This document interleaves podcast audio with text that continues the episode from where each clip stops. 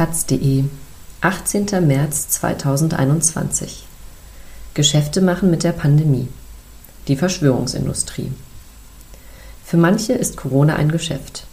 Crash-Propheten bieten Münzen an. Anwälte locken mit Klagen gegen Virologen. Reise zu den Heilsbringern der Krise. Ein Artikel von Nora Belkhaus und Christian Jakob. Die Augen des Anlageberaters leuchten, als käme jetzt das, worauf er schon die ganze Zeit gewartet habe.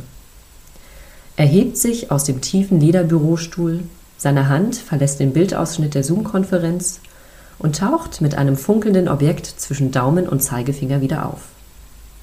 Canadian Maple Leaf, sagt er. Eine Feingoldmünze, etwa 1700 Euro wert. Auch Sammlerstücke und eine Schatzkiste für die kleinen Münzen präsentiert der Mann jenen, die sich von ihm in Sachen Geldanlage beraten lassen. Der Berater ist Edelmetallverkäufer im baden-württembergischen Willingen-Schwenningen. In seinem blau-weiß gestreiften Hemd wirkt er harmlos wie ein Versicherungsvertreter. Jemand, der etwas anbietet, das man annehmen oder auch ablehnen kann. Doch was er mit ruhiger Stimme referiert, ist nicht ganz so harmlos. Er spricht von manipulierten Goldkursen, von einer in absehbarer Zeit platzenden Blase und einem Börsenkurs, der sich dann wieder am Goldwert orientieren werde. Schließlich könnten die ja nicht unendlich viel Geld drucken. Der Tag X richte sich auch danach, wie lange das mit dem Corona-Gemache noch weitergeht. All das macht dem potenziellen Kunden vor allem eins: Angst. Es ist dieselbe Sorte Angst, wie sie die AnhängerInnen der Corona-Protestbewegung spüren. Vor der großen Katastrophe, dem Crash, der über sie gebracht wird. Und weil sich mit dieser Angst gut Geschäfte machen lässt, haben UnternehmerInnen aller Couleur die Bewegung als Geschäftsfeld entdeckt.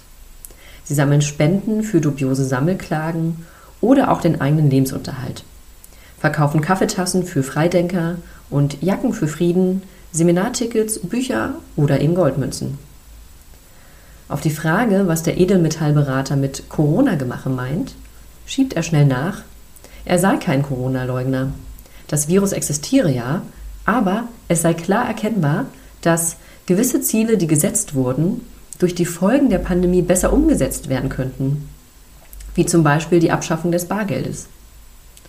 Er entkräftet, er wisse, dass das ein wenig nach Verschwörungstheorie klinge, aber er sehe in den Theorien um angebliche Seilschaften von Bill Gates und den Rothschilds ein Fünkchen Wahrheit.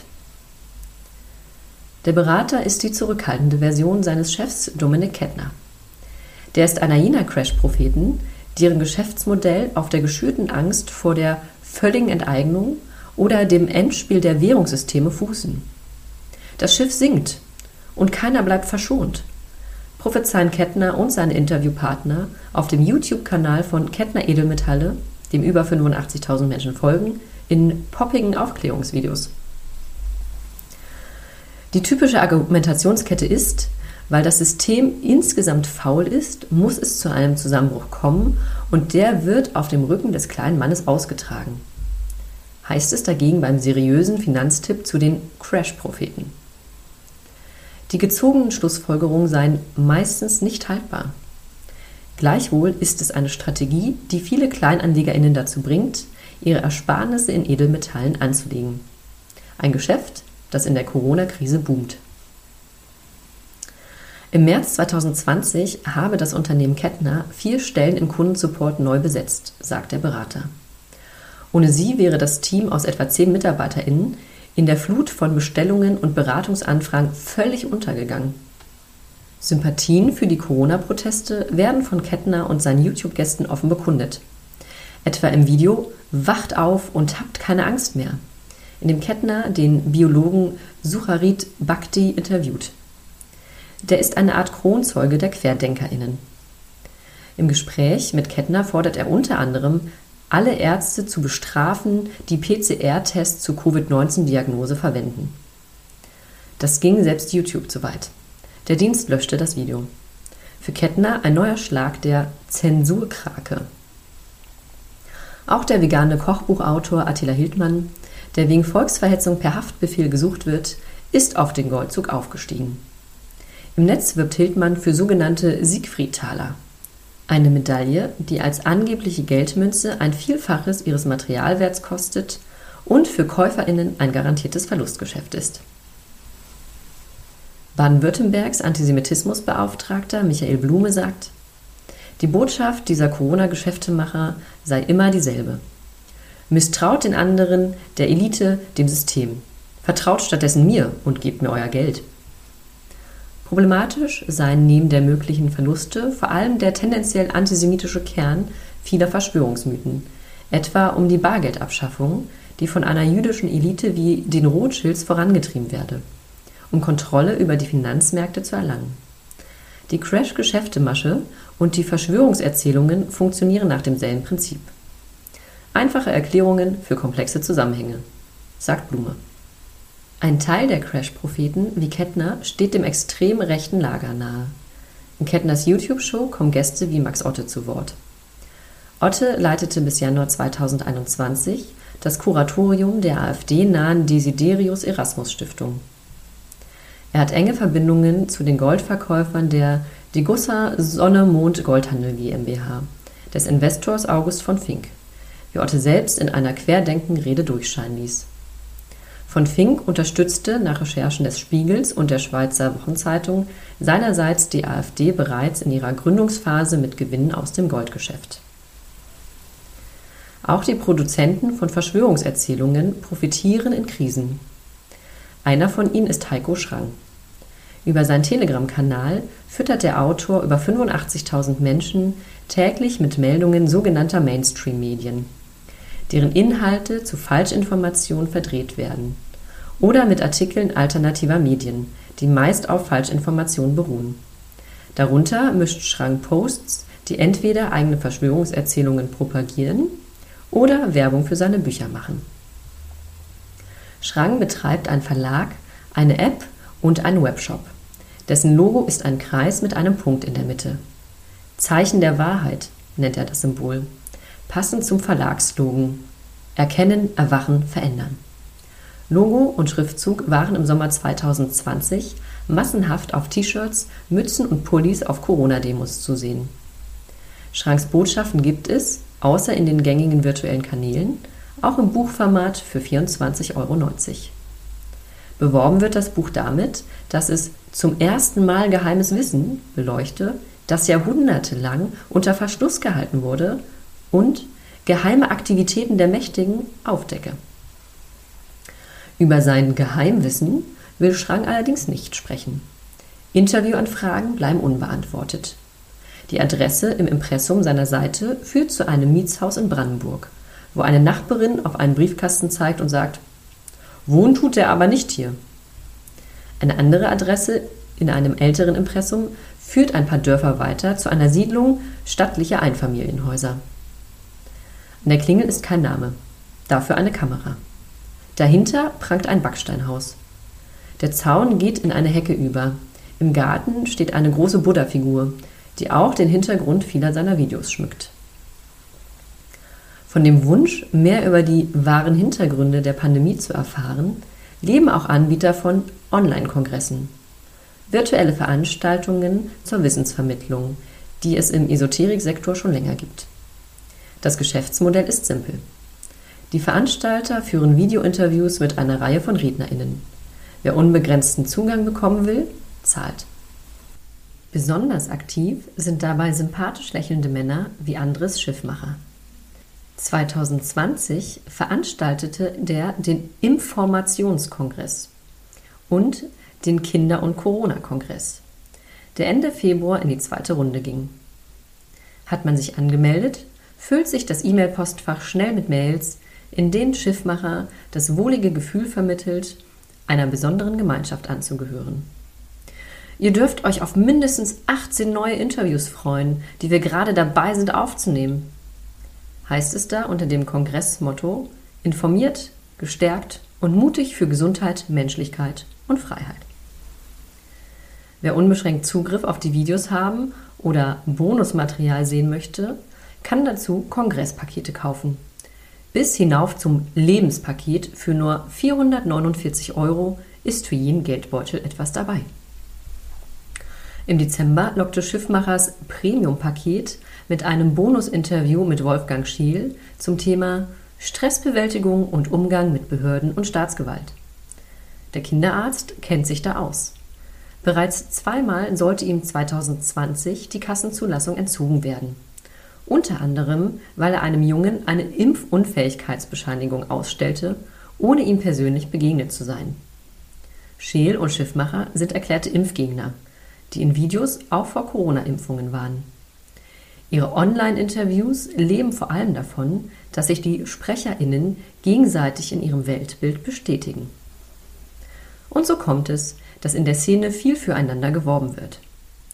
Auf dem Wahrheitskongress im November 2020 traf sich das Who is Who der deutschsprachigen Verschwörungsszene. Das Motto? Das Ende der großen Täuschung.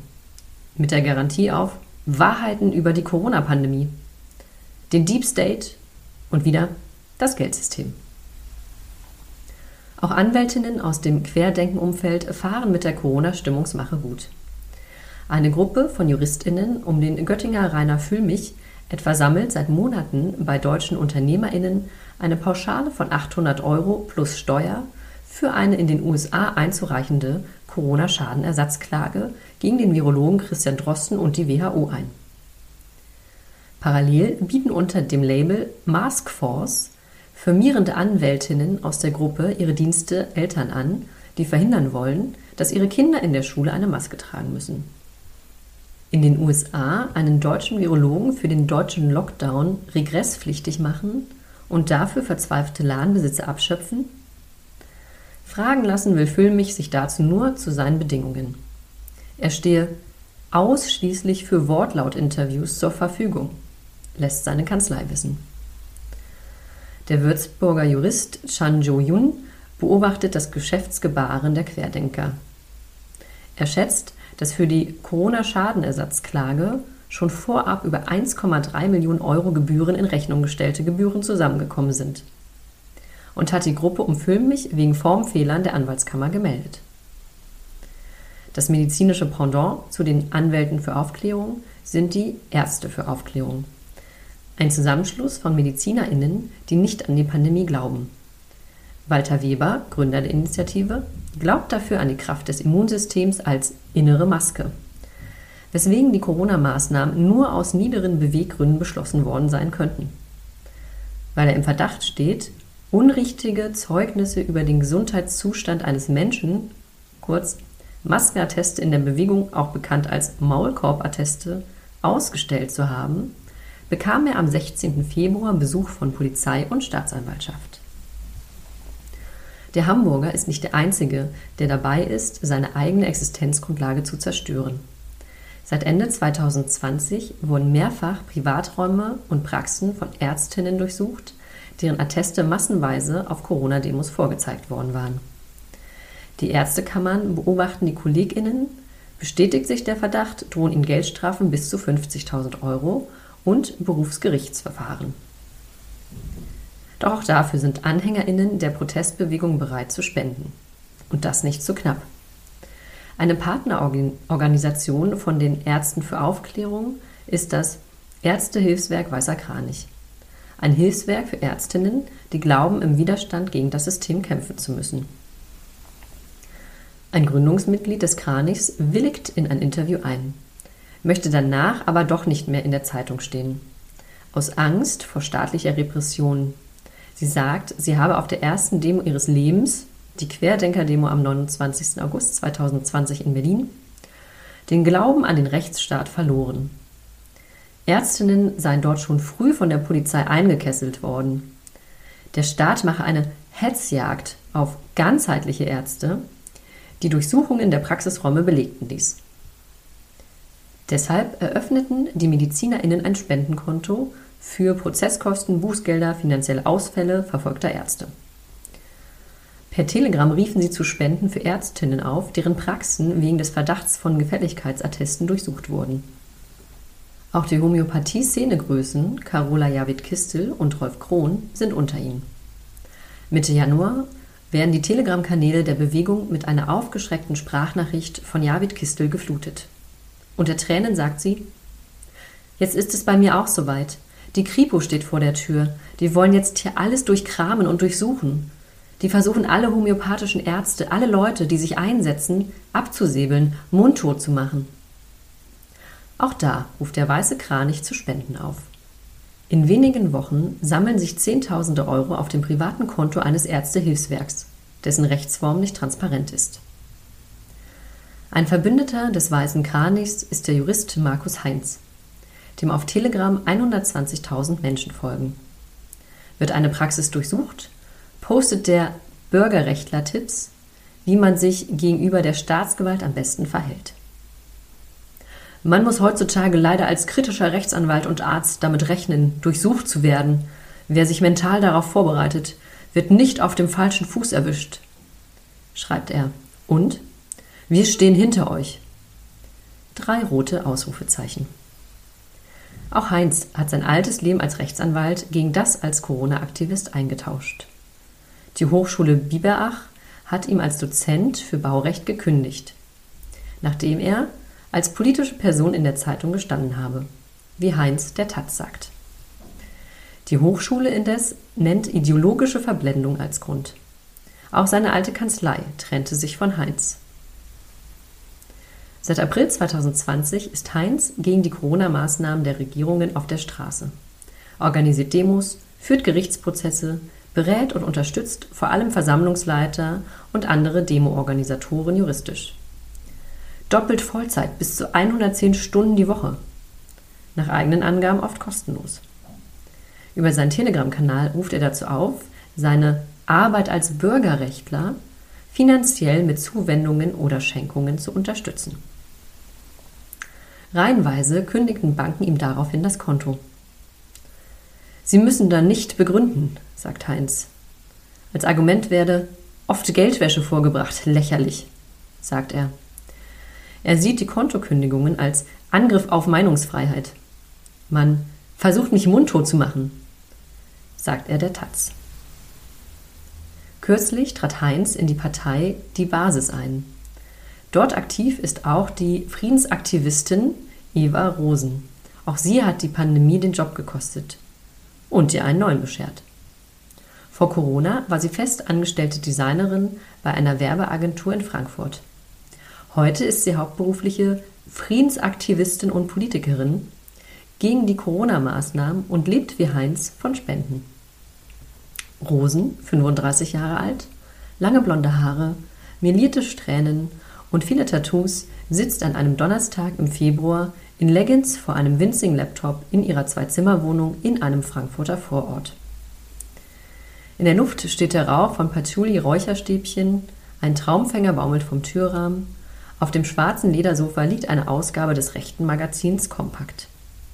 Neben ihrem Laptop liegt ein Anstecker mit der Aufschrift Umarmbar, der gern auf Corona-Demos getragen wird. Rosen ist eine Art Influencerin der Corona-Bewegung. Auf deren Telegram, YouTube und Demobühnen ist sie omnipräsent. Mit einem Reisebus durchquerte sie Ende 2020 das Land. Über 60 Orte habe sie mit der Frauenbus-Tour besucht. Allein für den Bus musste sie rund 40.000 Euro Miete zahlen. Hinzu kamen 3.000 Euro für Security und etwa ebenso viel für Bußgelder wegen Verstöße gegen die Versammlungsauflagen.